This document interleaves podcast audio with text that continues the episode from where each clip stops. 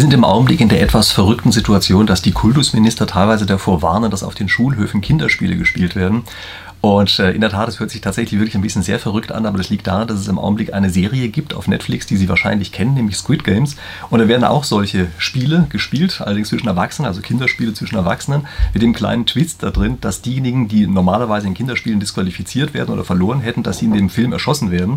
Und deshalb scheint es wohl an Schulen teilweise auch einfach irgendwie so ein bisschen Brutalität breit gemacht zu haben. Daher also diese Warnung. Also gut, nur dass man das einigermaßen richtig einordnen kann. Nun ist es so, dass diese Serie Squid Games offenbar sehr, sehr bekannt geworden ist ist, und äh, ich glaube, das war eine der häufigsten Anfragen, die mich gestellt worden sind, dass ich doch bitte einfach mal spieltheoretisch analysieren sollte, was es mit diesen Spielen, die dort gespielt werden, eigentlich auf sich hat. Und das werde ich jetzt hier also machen. Also diejenigen, die mich nicht kennen, das hier ist ein äh, Kanal über Spieltheorie, ein YouTube-Kanal über Spieltheorie. Und da kann das natürlich nicht fehlen, muss ich unbedingt auch die Squid Games in irgendeiner Form mit reinnehmen. Äh, für den Fall übrigens, dass Sie das Ganze interessiert, dann wäre das jetzt vielleicht ein guter Zeitpunkt, wo Sie meinen Kanal einfach mal abonnieren, damit Sie eben regelmäßig solche Sachen mitkriegen. Steigen wir mal kurz ein, dass wir einordnen können, was Spieltheorie eigentlich mit diesen Squid Games, mit diesen Kinderspielen dort zu tun haben. Dafür muss man verstehen, dass es erstmal sehr unterschiedliche Typen von Spielen überhaupt gibt. Nämlich es gibt zum einen die Glücksspiele, es gibt strategische Spiele und es gibt Geschicklichkeitsspiele, wenn man so eine ganz grobe Einteilung machen möchte. Gucken wir uns mal ganz kurz an, womit sich die Spieltheorie, also das, was man so nennt, die Spieltheorie, ja, ohne E in der Mitte, Spieltheorie, womit die sich beschäftigt. Das sind die sogenannten strategischen Spiele. Also bei den strategischen Spielen kommt es darauf an, dass immer mehrere vernunftbegabte Entscheider da sind, Einfluss nehmen können auf das entsprechende Spielergebnis und dass die in irgendeiner Form Interessen haben, die voneinander abweichen. Ja, das sind immer strategische Situationen. Davon zu unterscheiden sind die Glücksspiele. Bei den Glücksspielen wiederum ist es so, da hat man keinen strategischen Gegenspieler, sondern wie der Name schon sagt, Glück, also Zufall sozusagen, was als Gegenspieler da ist. Das heißt also, wenn Sie ein typisches Glücksspiel haben möchten, das ist sowas wie Roulette zum Beispiel, es muss aber nicht jedes Glücksspiel fair sein. Ja. Roulette ist einigermaßen fair. Es muss nicht jedes fair sein. Ähm, typisches strategisches Spiel wäre eben Schach zum Beispiel. Ja. Da sind gar keine Zufallselemente mit drin. Es gibt natürlich auch immer Mischformen. Also es gibt andere Spiele, zum Beispiel Poker, sagen wir mal, wo beides in irgendeiner Form mit drin ist. Also sowohl Zufallselemente als auch strategische Elemente, so dass man das manchmal nicht so sozusagen ganz klassisch unterscheiden kann, was die Sachen sind. Jedenfalls die Spieltiere beschäftigt sich immer dann mit solchen Spielsituationen, äh, wenn eben auch strategische Elemente mit drin sind. Also verschiedene Spieler gleichzeitig Einfluss auf das Spielergebnis nehmen. Jetzt gucken wir uns mal die Spiele an, um die es in diesen Squid Games geht. Und dort sehen wir, dass es sozusagen eigentlich zum ganz großen Teil einen dritten Typus betrifft, nämlich die, äh, die Geschicklichkeitsspiele. Geschicklichkeitsspiele sind eigentlich nicht Bestandteil der Spieltheorie. Also die Spieltheorie ohne E in der Mitte, das ist die, die sich eben immer mit den Spielen beschäftigt, die strategische Elemente haben. Spieletheorie, die mit dem E in der Mitte, die beschäftigt sich unter anderem auch mit solchen Fragen, wieso spielen wir eigentlich, wieso machen Spiele Spaß äh, und so weiter. Lauter solche Dinge, also sozusagen eher diese pädagogische, psychologische äh, Komponente, die in solchen Spielen mit drin ist. Und die beschäftigt sich eben auch mit den Geschicklichkeitsspielen. So, und das müssen wir erstmal sozusagen vorab wissen und wir müssen auch wissen, dass es einfach Mischformen aus all diesen Typen gibt. Ja? Also ein äh, Spiel kann gleichzeitig die Elemente von Geschicklichkeit enthalten und von Strategie und von Zufall. Und bei den Squid Games ist es tatsächlich auch relativ häufig der Fall. Ich gehe davon aus, dass Sie die Serie gesehen haben. Also ich erzähle das sozusagen nicht mehr alles ganz haarklein, was dort eigentlich in den Spielen abläuft. Aber passen Sie auf für den Fall, dass Sie sie nicht gesehen haben, können Sie zwar diesem Video hier folgen, aber ich spoilere an der einen oder anderen Stelle. Also das müssen Sie das gut überlegen, ob Sie das sich selber antun wollen oder nicht. So, jetzt steigen wir mal ein mit dem ersten Spiel, äh, was dort bei diesen Squid Games gespielt wird. Und die nennen das dort rotes Licht, grünes Licht. Äh, das ist eigentlich das, was wir als Ochs am Berg kennen. Ja, vielleicht ist es auch andersrum grünes Licht, rotes Licht, aber egal, jedenfalls Ochs am Berg. Also wie funktioniert das Ganze? Das geht sozusagen in der Originalfassung so, dass ein Kind vorne steht mit dem Rücken zu allen anderen. Hinter ihm ist eine Linie und alle anderen müssen versuchen, diese Linie in irgendeiner Form zu überschreiten. Wer sie überschreitet, hat äh, sozusagen das Spiel gewonnen oder gehört bei den Gewinnern mit dazu. Wer es nicht überschreitet, äh, fliegt, wird disqualifiziert und fliegt sozusagen raus aus dem Spiel. Die Besonderheit besteht darin, dass wenn das Kind, was vorne steht, ähm, sich umdreht zu den anderen hin und sieht, dass sich noch irgendeiner bewegt, also entweder noch beim Laufen ist oder umkippt oder noch äh, zittert oder irgend sowas, dann kann man sagen, okay, du bist raus. Ja? Und äh, die Besonderheit ist jetzt also bei den Squid Games, dass die Leute nicht einfach nur rausgehen, sondern auch gleich erschossen werden. Ehrlich gesagt, ich wundere mich ein kleines bisschen darüber, dass es bei uns überhaupt so ein wahnsinniger Erfolg geworden ist. Ja? Dann ist es eigentlich, wenn man es genau betrachtet, relativ brutal. Aber ist es anscheinend so surrealistisch dargestellt, dass man das gar nicht wahrnimmt als ein echtes Erschießen. Es wird anscheinend wirklich eher wahrgenommen als sowas, so ein Piu und du bist tot oder sowas. Also mehr als sowas Ritualisiertes sozusagen. Also anders kann ich mir nicht vorstellen, dass dieses Spiel so erfolgreich, dieser Film so erfolgreich geworden ist. Aber vergessen wir das einfach mal. Also wir haben vom Prinzip her die Situation, vorne dreht sich einer um und derjenige, der dann noch gesehen wird, dass er sich bewegt, der fliegt aus dem Spiel heraus. In dem äh, Film selber ist das übrigens nicht einfach nur äh, eine Person, die da steht, sondern es ist ein Roboter, also ein koreanischer Film, da ist natürlich klar, die lieben Roboter und der hat so Bewegungssensoren in den Augen und da kann er also analysieren, wer sich gerade noch bewegt. Jetzt gucken wir uns gerade mal an, was für eine Art von Spiel ist das eigentlich, äh, was hier gespielt wird. Und Sie merken natürlich, es ist zum ganz großen Teil einfach ein Geschicklichkeitsspiel. Also man muss in dem Augenblick, in dem der andere guckt, vorne dieser Roboter äh, in dem Film, wenn der guckt, in dem Augenblick darf man sich nicht mehr bewegen. Das heißt also, wenn man da irgendwie dumm dasteht oder irgend sowas, dann, also ungeschickt ist sozusagen, dann fliegt man auf die Art und Weise raus. Und Sie können in dem Film übrigens auch relativ gut beobachten, wer das am besten macht. Da gibt es nämlich so einen alten Mann, der mitspielt mit sichtlichem Vergnügen und der bewegt sich wie eine Katze. Also der hat eine sehr gleichmäßige Bewegung seines Oberkörpers, ist eher mit niedrigem Schwerpunkt und durch diese gleichmäßige Bewegung mit niedrigem Schwerpunkt optimiert er sozusagen sein Vorankommen in diesem Spiel. Und immer dann, wenn er merkt, dieser Roboter dreht sich jetzt also um, guckt ihn an, dann kann er damit sehr elegant einfach stehen bleiben, sodass er einer von denjenigen ist, die sozusagen völlig unbehelligt einfach durchmarschieren können.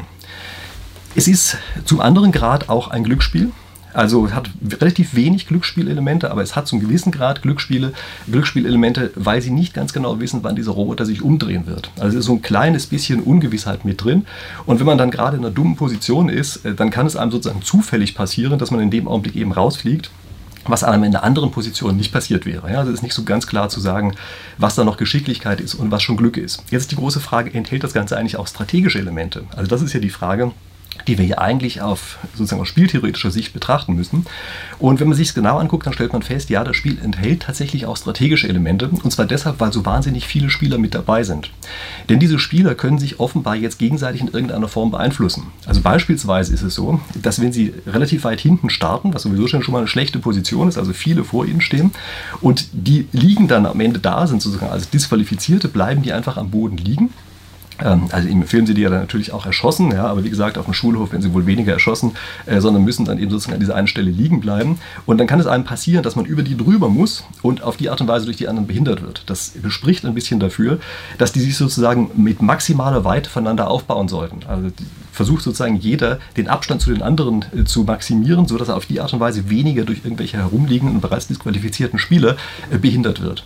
Also das ist hier ganz klar ein strategisches Element. Es gibt ein anderes Element, was aber dafür sorgt, dass es vielleicht sogar sinnvoll ist, nah an den anderen dran zu sein.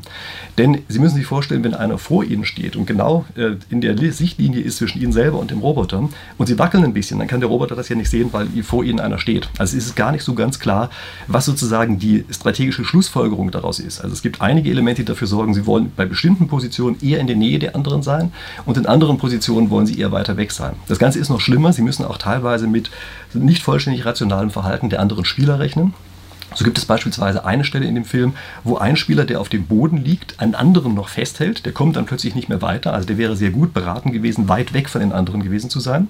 Dafür hat derselbe Spieler eine andere Position, aber die Situation, dass er gerade nach vorne überkippen würde und derjenige, der hinter ihm steht, ihn aber festhält. Er hält sozusagen am Schlawittchen fest und auf die Art und Weise bleiben also beide in dieser Position regungslos stehen und der Protagonist dieses, äh, dieses Filmes ist auf die Art und Weise eben nicht nach vorne übergekippt. Also wie gesagt, es ist hier alles andere als klar, wie man genau sich strategisch verhalten sollte. Äh, gehen wir mal von sozusagen vollständig rationalem Verhalten der anderen Spieler aus, dann müssen Sie damit rechnen, dass die anderen, also die Nähe zu den anderen wahrscheinlich eher ungünstig ist. Also deshalb, weil eben, weiß ich, zum Beispiel behindert werden, weil sie drüber steigen müssen, ähm, weil jemand es gar nicht so, gar, so, so, gerne sieht, dass irgendjemand sich in seinen Windschatten setzt sozusagen und auf die Art und Weise dann eher plötzlich versucht, sowas noch zu verhindern, dass sie also noch so eine andere Komponente mit drin haben. Also wahrscheinlich wird es so sein, dass wenn wir hier mal in echten Gleichgewichten denken, das ist immer sozusagen die Maßeinheit in der Spieltheorie, ja, schaffen wir es ein Gleichgewicht zu erreichen, erreichen, also wie in Gleichgewichten denken, spieltheoretischem Gleichgewicht, äh, dann ist es so, dass man hier wahrscheinlich eher sagen muss, am besten ist, die äh, Spieler verteilen sich maximal über das gesamte Spielfeld. Das ist wahrscheinlich die Gleichgewichtslösung, die es dort gibt, also maximieren sozusagen den minimalen Abstand zwischen den Spielern. Gucken wir uns mal das nächste Spiel an, was in dieser Serie ge gespielt wird. Ähm, da geht es im Wesentlichen darum, einfach Plätzchen aus Formen auszustechen. Also es gibt einen vorgestanzten Teig Plätzchenteig, da ist eine Form bereits vorgestanzt und man muss jetzt mit dieser vorgestanzten Form sozusagen ganz genau diese Form rausbrechen, so dass am Ende das Plätzchen heil ist und man sozusagen ganz gelöst von dem Rest in der Hand hat.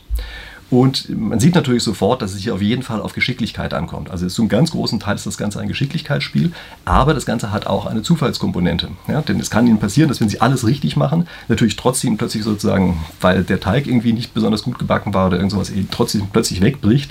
Das heißt also, das ist etwas, was Sie nicht wirklich beeinflussen können. Das heißt, hier haben Sie eben einen weiteren Zufalls, ähm, eine weitere Zufallskomponente, die mit drinsteckt, äh, hinzu zu der Geschicklichkeit. Was ist jetzt eigentlich aus Sicht der strategischen Überlegungen, äh, was hier wichtig und sinnvoll ist? Also zum einen, wir müssen erstmal wissen, dass es sich hier um ein klassisches Ein-Personen-Spiel handelt. Also bei der Spieltheorie habe ich ja gesagt, da geht es immer darum, dass Sie mehrere vernunftbegabte Entscheider haben. Hier ist ein Fall, da spielen Sie sozusagen nur gegen einen Zufallsmechanismus. Also mit Ihrer Geschicklichkeit natürlich, klar, zum einen, aber zum anderen ist es nur ein Zufallsmechanismus, gegen den Sie spielen. Also insofern ist das Ganze hier ein Ein-Personen-Spiel, was Sie haben, also eigentlich kein strategisches Spiel. Es gibt aber ein Element da drin, was es doch ein ganz kleines bisschen strategisch werden lässt, nämlich das ist die Sache, welche Form wählt man eigentlich aus? Und die Formen können sehr unterschiedlich sein. Also es gibt zum Beispiel einen Regenschirm, der ist unglaublich schwierig auszustechen, weil der so filigrane Strukturen hat, so einen ganz dünnen Stiel unten und sowas, der bricht also sehr leicht. Dagegen gibt es eine andere Form, nämlich das Dreieck, was sehr leicht auszustechen ist, also zumindest im Vergleich der anderen im Vergleich zu den anderen. Das heißt also, hier wäre es, wenn man genau wüsste, was man zu tun hat, sinnvoll, dieses Dreieck zu wählen. Wenn man jetzt sieht, was passiert, dann ist es, bevor die Regeln so richtig verkündet worden sind, gibt es einige Spieler, die zielstrebig nach vorne gehen und die gehen bereits direkt zu dem Dreieck hin. Also die äh, Teilnehmer können sich selber aussuchen, welche Formen sie haben, äh, welche sie wählen, ja, bevor sie wissen, was sie mit diesen Formen machen müssen. Jetzt gibt es also die ersten Spieler, die sich direkt in Richtung Dreieck bewegen und wenn sie jetzt drüber nachdenken, dann ist das bereits eine Information, die ihnen die anderen geben. Sie geben ihnen nämlich die Information, dass offenbar diese Form in irgendeiner Form besser ist als die anderen Formen, die da sind, ja, die, also die das Spiel erkannt haben. Ja. Das heißt, sie sehen jetzt also durch deren Verhalten, dass das möglicherweise ist das richtige Verhalten, ist sich einfach genau denen anzuschließen und ebenfalls zum Dreieck mit hinzugehen. Ist natürlich so ein ganz kleines bisschen vage. Das ist eigentlich keine so ganz echte Gleichgewichtsstrategie, äh, wenn man das tatsächlich so macht. Also diejenigen, die das Spiel erkennen, müssen dann zum gewissen Grad nicht rational handeln, weil sie ja eigentlich antizipieren müssen, dass sie die Informationen an die anderen weitergeben und sie wollen natürlich, dass möglichst viele andere ausscheiden aus diesem Spiel. Und infolgedessen würden die eher relativ spät nach vorne gehen. Dürfen es natürlich nicht zu spät machen nicht, dass die Dreiecke am Ende schon in irgendeiner Form besetzt sind und sie dann, dann nicht mehr hingehen dürfen. Ja, also das muss man auch da natürlich gut abwägen. Aber jedenfalls ist es so, dass wir hier einen gewissen Informationseffekt haben, dadurch, dass die anderen äh, zu erkennen geben, dass sie bereits wissen, was hier von Vorteil ist. Ich muss hier auch noch auf eine andere Sache hinweisen, nämlich dieses Spiel hat eine Eigenschaft, die wir in der Spieltheorie hassen. Äh, es ist nämlich nicht wohl definiert. Also das heißt, die Spieler müssen sich zu einem Zeitpunkt entscheiden, zu dem sie die Regeln noch gar nicht vollständig kennen. Also es wird gesagt, wählt euch eine Form, danach sagen wir die Regeln. Und damit merken sie, spielen die kein wohl definiertes Spiel. Und das ist natürlich immer ein großes Problem. Ja? Also eigentlich ist es so in der Spieltheorie, dass man immer auf jeden Fall vorher die Regeln erst kennt und danach die eigene Strategie wählt. Also zum gewissen Grad äh, haben wir es hier sozusagen mit einem Spiel zu tun, bei dem wir noch auf einer Metaebene, also nicht nur das Spiel selber, sondern auf der Metaebene davor uns überlegen, welches Spiel spielen wir eigentlich gegen den Spielleiter. Das kommt auch häufiger vor, komme ich auch nochmal an einer anderen Stelle drauf zu sprechen.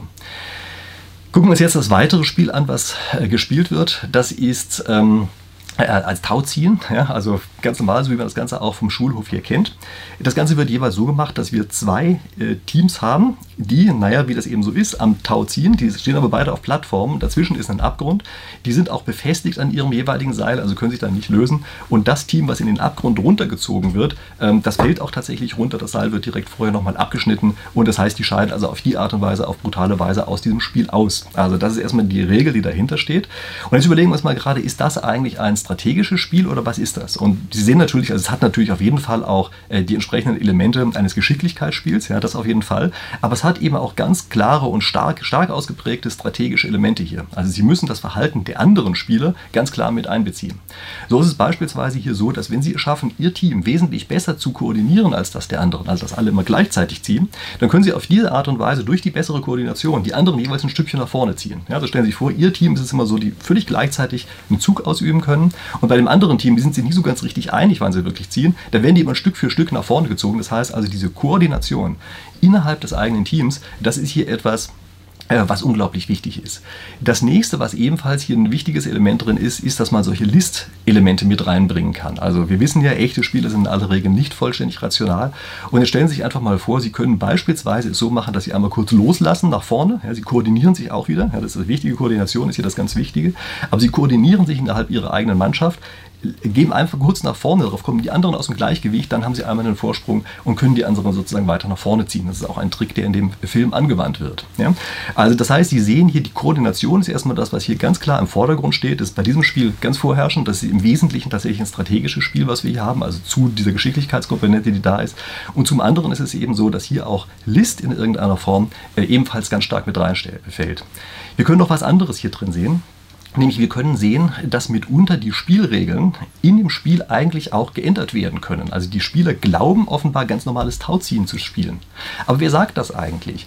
Zum Beispiel, wenn man ganz genau hinguckt, stellt man fest, dass diese Plattform, auf der die draufstehen, hat an der Seite so eine ganz kleine Reling mit teilweise senkrechten kleinen Pfosten. Äh, wer sagt eigentlich, dass man nicht das eigene Seil, das Seilende, kurz an einem dieser Pfosten befestigen könnte und dann auf die Art und Weise sich einen unfairen Vorteil gegenüber dem gegnerischen Team verschafft? Also das ist auch so eine Sache, ja, sozusagen immer dann, wenn es um die echte Welt geht, dann ist die Frage, ob die Modellierung, die man gefunden hat, die spieltheoretische Modellierung, ob die tatsächlich das Spiel vollständig beschreibt. Und oft gibt es solche Out-of-the-Box-Lösungen, dass einfach ein Team sagt, nee, wir machen hier an einer Stelle was anderes. Und da hat uns ja keiner gesagt, dass es verboten ist und es auf die Art und Weise vielleicht durchsetzen können. Natürlich würde ich bei diesen Squid Games ein bisschen aufpassen, ja, denn es könnte sein, dass dort die Spielleitung einen wegen solcher Sachen einfach disqualifiziert. Also das ist natürlich immer ein bisschen schwer vorherzusagen. Äh, wir wissen ja, dass das nicht vollständig wohl definiert ist, dieses ganze Spiel. Jetzt gucken wir uns das nächste, also alle Spiele, die da drin sind. Ja? Sorry, so, jetzt gucken wir uns das nächste an. Äh, das nächste Spiel, was gespielt wird, nämlich das heißt erstmal einfach nur Murmelspiel, was da gespielt wird. Und dazu werden die Teilnehmer aufgefordert, Zweierteams zu bilden. Und sie gehen natürlich davon aus, dass sie jetzt in den Teams gegen die anderen spielen werden. Das heißt also, viele Freunde und sowas bilden Teams.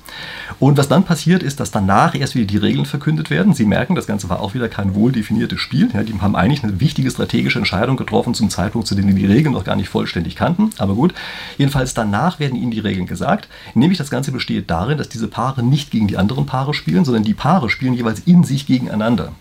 Und damit das richtig funktioniert, muss das Spiel, was die spielen, eine bestimmte Eigenschaft haben, nämlich ein Nullsummenspiel muss es sein. Also das, was der eine gewinnt, muss der andere verlieren. Ja? Kann man nicht kooperieren da drin. Und so ist es dann auch. Also die kriegen als Aufgabe, ein Nullsummenspiel zu spielen.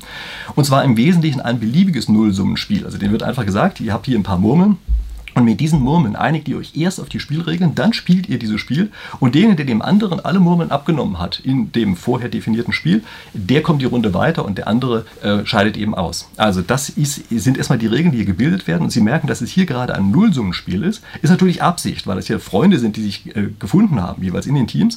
Und jetzt muss man also ein bestimmtes Spiel finden, bei dem die überhaupt nicht miteinander kooperieren können. Und da gibt es eben genau das Nullsummenspiel. Was Sie hier auch sehen können, ist eine sehr interessante andere Form von Spiel, das ist nämlich ein Stufen Stufenspiel. Also die Spielstufe Nummer 1 ist, die Regeln werden definiert und die Spielstufe 2 ist, darin nimmt man sich gegenseitig die Murmeln ab. Und jetzt ist also vollkommen klar, bei so einem Stufenspiel wird eigentlich die wesentliche Entscheidung in der ersten Spielstufe getroffen. Das heißt also, wenn Sie es beispielsweise schaffen, den anderen zu einem Spiel zu überreden, in dem Sie selber einen Vorteil haben, dann haben Sie eigentlich schon so gut wie gewonnen bei dieser ganzen Geschichte. Ja, das ist immer die Besonderheit bei diesen Stufenspielen. Der, äh, derjenige, der sozusagen in der ersten Spielstufe der cleverere ist und das für ihn günstige Spiel auswählt, der hat gegenüber dem anderen halt einen Vorteil. Also man kann jetzt also beispielsweise einfach strategische Spiele wählen, bei denen einer der Spieler einen Vorteil hat, der andere weiß aber nicht, dass das so ist. Ja? Dann kann man ihm ständig äh, die Murmeln abnehmen. Natürlich würde ich aufpassen, wenn der andere das auch weiß, dann hat man das einfach nur eine Stufe weiter verlagert. Ja? Dann hat man sozusagen auf die Art und Weise keinen wirklichen Vorteil bekommen. Also es ist nicht so ganz klar, ähm, gerade wenn ein Stufenspiel so wahnsinnig offen ist wie dieses, äh, was man dann sinnvollerweise zu tun hat. Das hängt natürlich auch in diesem Fall stark von dem Gegner ab. Aber aber vom Prinzip her muss man sich klar machen, das Stufenspiel ist erstmal die Besonderheit bei diesem Murmelspiel, die da drin ist und natürlich die ähm, Situation, dass es sich um ein Nullsummenspiel handelt und die ganzen eben nicht in irgendeiner Form kooperieren können. Und es gibt dann noch eine weitere Besonderheit. Es gibt auch hier so eine Out-of-the-Box-Lösung. Also man darf nicht auf brutale Weise sich die Murmeln beschaffen. Aber wie man sie sich ansonsten beschafft, also durch Überlisten des anderen oder sowas, das ist ebenfalls nicht vorgegeben. Also die Spieler dürfen hier einfach auch mit List arbeiten und das tun sie im Zweifelsfall auch. Nämlich dort gibt es beispielsweise auch so eine Situation, dass ein Spieler einfach dem anderen sagt, ach ich halte mal gerade deine Murmeln, kümmere du dich gerade mal um was anderes. Äh, währenddessen hat er jetzt also alle Murmeln des Spiels einfach in der Hand, geht zur Spielleitung und sagt, hier guck mal, ich habe alle Murmeln. Ja, also Sie merken, äh, das ist auch auch noch eine Sache, und da kann ich wirklich immer nur vorwarnen, sozusagen, sozusagen Hardcore-Spieltheoretiker übersehen häufig diese Out-of-the-Box-Lösung. Also wir reden uns oft ein, dass wir innerhalb unseres wohl definierten Spiels alles analysieren können und vergessen, dass immer bei der Übertragung in die echte Welt es eben diese anderen Eigenschaften auch noch gibt und möglicherweise plötzlich sozusagen eine Regelerweiterung oder eine andere Auslegung der Regeln existiert, an die wir vorher überhaupt gar nicht gedacht haben. Also das ist wirklich eine Sache, die man sich ganz klar machen muss. Insofern ist es eigentlich wirklich ein sehr interessanter Film, ja, weil eben solche Sachen wie Stufenspiel und Nullsummenspiel und Out-of-the-Box-Denken und sowas ganz einfach alles äh, entsprechend mit enthält. Was ist das nächste? Äh, das nächste ist, dass wir hier einen Trittstufenspiel oder so etwas haben. Ja, da weiß ich gar nicht, ob wir ein entsprechendes Äquivalent jetzt auf deutschen Schulhöfen früher kannten, aber die Idee ist also folgende. Wir müssen eine längere Brücke überschreiten und diese Brücke besteht aus lauter Segmenten, die jeweils aus Paaren von Glasscheiben bestehen. Und die Gemeinheit bei diesen Glasscheiben ist, dass ein der jeweils zwei Glasscheiben, die man betreten muss, also sozusagen ein Segment nach dem anderen muss man durchlaufen, anders kommt man nicht drüber, aber jeweils eine von diesen Paaren ist eine, die durchbricht und dann fällt man in den Abgrund und die andere ist aus Panzerglas und ist also so fest, dass man drüber gehen kann. Ja, das ist erstmal die Situation. Äh, gucken wir uns an, was ist das eigentlich für eine Art von Spiel? Sie merken natürlich, hier hat die Glücksspielkomponente einen sehr großen Einfluss. Ja? Wir sehen ja nicht, welche Glasplatte das ist. Also es ist im Wesentlichen erstmal ein Glücksspiel. Sie sehen aber auch, dass in diesem Spiel, wenn man weiß, was einen erwartet, ähm, was im, Spiel, im Film natürlich wieder nicht der Fall ist. Ja? Die müssen sich immer entscheiden, zum Beispiel, welche Nummer sie nehmen, bevor sie wissen, was sie wirklich zu tun haben. Aber okay, mal angenommen, man könnte seine Nummer wählen, dann ist es klar, dass dieses Spiel hier einen ausgeprägten Second Mover Advantage hat. Also je mehr Leute vor uns bereits runtergefallen sind, desto mehr durchgebrochene äh, Glasplatten können wir ja erkennen und desto sicherer wird es für uns einfach den Weg drüber zu finden. Also idealerweise geht man hier als letzter über diese Brücke drüber, weil alle anderen dann schon sozusagen den Weg frei gemacht hat und man ganz sicher rüber marschieren kann. Der erste Spieler stürzt fast mit Sicherheit ab. Ja, stellen Sie ich weiß nicht mehr, wie viele Segmente das sind, aber stellen Sie aber vor, es sind so größenordnungsmäßig 20 Segmente oder so nacheinander, auf die Sie jeweils drauf müssen. Dann müssen Sie in jedem einzelnen Fall aus Zufall immer das richtige, das haltbare Segment treffen. Und das ist natürlich praktisch ein Ding der Unmöglichkeit. Ja, also das heißt, hier haben wir eine relativ kleine Geschicklichkeitskomponente und eine sehr, sehr große Glücksspielkomponente. Ähm, es gibt eine Besonderheit in dem Film, nämlich die besteht darin, dass einer der Spieler Glaser ist und infolgedessen, wenn er nur schräg drauf guckt, erkennen kann, welches das Panzerglas ist und welches nicht. Er macht nur einen Fehler, er sagt nämlich, dass er das kann. Und in dem Augenblick arbeitet die Spielleitung auf einmal gegen ihn und schaltet einfach das Licht aus. Und das ist auch eine, ein typischer Fehler, der in vielen echten Weltsituationen einfach aufgenommen wird, sozusagen. Also in vielen echten Weltsituationen, in denen spieltheoretisch gehandelt wird oder Spiele designt werden, muss man eigentlich sagen. Ja. Da ist es so, dass auf einmal die Spielleitung selber mit eingreift in diese Regeln. Und das ist das, was sie überhaupt nicht haben wollen. Ja. Also wenn man tatsächlich zum Beispiel sagen wir mal, Verhandlungen spieltheoretisch optimiert oder so etwas, dann muss ganz klar sein, dass die Spielleitung selber sich komplett raushält und kein, nicht als eigener Spieler mit auftritt, so wie das hier der Fall war. Ja. Und hier wissen natürlich jetzt die Spieler, oh je, die Spielleitung müssen wir sozusagen als einen weiteren Spieler mit betrachten. Äh, und deshalb ist das eigene Verhalten natürlich auch nochmal komplett anders, als es im anderen Fall gewesen wäre. Ähm, es gibt noch eine weitere Besonderheit und die zeigt, dass es sich doch nicht um ein reines Glücksspiel handelt, sondern dass hier auch strategische Elemente drin sind. Nämlich ein Spieler, der schon relativ weit nach vorne gekommen ist, durchschaut die Sache, dass wenn er jetzt als erster vorne steht, er natürlich mit fast an Sicherheit grenzender Wahrscheinlichkeit irgendwo abstürzen wird und er stellt sich einfach hin und sagt, ich gehe nicht weiter. Wenn mich keiner überholt, bleibe ich hier stehen und ich lasse auch keinen durch. Und was Sie jetzt sehen ist, äh, da ja alle Spieler abstürzen würden, also nach einiger Zeit würde diese Brücke sozusagen insgesamt gesprengt, also alle würden abstürzen, muss es jetzt einige geben, die sagen, okay, jetzt muss ich diese ganz Hochrisikostrategie fahren und muss mich mit dem anlegen, damit ich den sozusagen runterschubse oder sonst irgendwas mache. Das ist die einzige Chance, wie ich überhaupt noch lebendig hier von der ganzen Sache runterkomme. Und das passiert natürlich dann auch. Das heißt also, irgendwer legt sich dann mit dem an und wie das so ist, bei so einer Risikostrategie erwischt es dann natürlich auch beide. Ja? Und die erstaunliche Situation hier ist, dass sich einer von den Hinteren sozusagen geopfert hat für die anderen. Also man kann das ja in gewisser Weise so interpretieren. Das hat aber überhaupt nichts Altruistisches, sondern es ist für ihn eine rein strategische Überlegung, dass er aus Eigennutz genau diese Handlung macht. Er ist am nächsten an diesem anderen dran ähm, und muss auf die Art und Weise denjenigen, der versucht jetzt hier den Weg zu versperren, eben tatsächlich einfach mit runterreißen äh, oder äh, es würde eben sozusagen alle erwischen. Ja? Das heißt, es ist hier individuell tatsächlich rational, diese Hochrisikostrategie einzugehen, die ihm dann natürlich auch am Ende den Kopf kostet. Also interessanterweise ist das eben kein, äh, kein reines Glücksspiel, wie es auf den ersten Blick vielleicht aussieht, sondern es hält eben durch solche Sachen plötzlich daraus strategische Elemente, die man leicht hätte übersehen können vom Anfang an. Und dann kommen wir zum finalen Spiel. Also ganz am Ende ist es so, das ist dann das eigentliche Squid Game, ja, dass also eine Figur auf dem Boden aufgezeichnet wird und nach bestimmten Regeln äh, gibt es einen Verteidiger, in dem Fall von diesem ähm, Squid, ja, also von dem äh, Tintenfisch gibt es einen Kopf und einen Verteidiger dieses Kopfes gibt es und der andere muss versuchen, den Verteidiger aus diesem Kopf, aus einem bestimmten Segment sozusagen herauszuschubsen. Und das, derjenige, der das am Ende hinkriegt, der hat sozusagen final dieses Spiel gewonnen und damit halt einen sehr hohen Geldbetrag. Ja. Und die, also ist es klar, dass das hauptsächliche Element hier drin natürlich erstmal ein Geschicklichkeitsspiel ist oder vielleicht aus einem gewissen Grad ein Kraftspiel. Ja. Also einfach, wenn einer super stark ist und der andere super schwach, dann ist klar, dann kann er ihn sozusagen relativ leicht wegdrängen und der andere hat eigentlich keine große Chance mehr.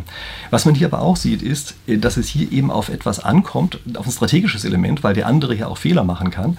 Und damit kommen plötzlich solche Sachen zur Bedeutung, wie dass man sagt, man lenkt den anderen ab oder man verbirgt die eigene Absicht, macht dann was ganz anderes. Ja, also man tut beispielsweise so, als wollte man von der einen Seite rein, aber kommt man stattdessen in Wahrheit von der anderen und sowas.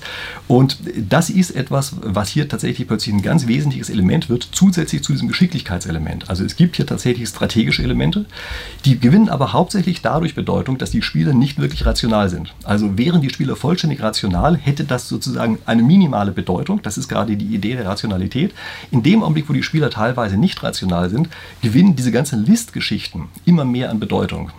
Äh, übrigens in dem Film selber ist es auch so, dass es eine Stelle gibt, wo äh, der Verteidiger sozusagen so auf dem Boden liegt, dass der andere einfach den Kopf erobern könnte, aber der ist so ein Hitzkopf und macht das nicht. Ja? Also das heißt, die machen da sozusagen beide gleichzeitig noch irgendeinen Fehler, wenn man es genau betrachtet. Also daran merkt man schon, äh, sozusagen, wenn es um echte Weltsituationen geht, ist es vielleicht keine so ganz ideale Annahme, immer von vollständiger Rationalität auszugehen. Das ist da eben auch relativ gut dargestellt.